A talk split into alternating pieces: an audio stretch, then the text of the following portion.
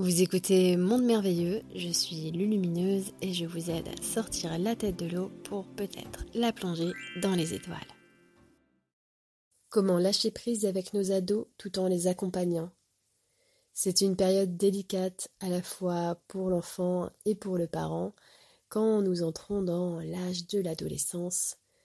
L'être a besoin de se forger une identité, un personnage, mais un personnage qui lui sera utile pour s'inclure dans le grand jeu de la vie, pour pouvoir se sentir armé, outillé, pour avancer sur son propre chemin. Alors il va pousser des portes que nous n'aurions pas poussées par expérience, mais cette expérience, il faut qu'il se la fasse.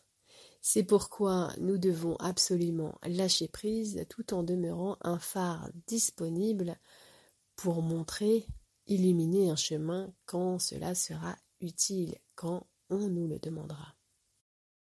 Alors, comment lâcher prise tout en les accompagnant? C'est le subtil mélange qu'il faudra trouver en soi en tant que parent.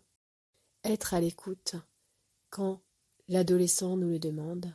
Savoir aussi donner des points de vue sans imposer. Et puis être capable de laisser cet adolescent faire ses propres expériences tout en ayant foi et confiance dans le fait que lui aussi est un beau cristal, lui aussi est animé par une force de vie intelligente. Et je dirais que si nous avons déjà sensibilisé nos enfants à ce qu'ils sont en essence, alors nous pouvons déployer une plus grande confiance au fait qu'ils sauront s'écouter et qu'ils n'iront jamais trop loin dans le manque de conscience justement, le manque d'écoute.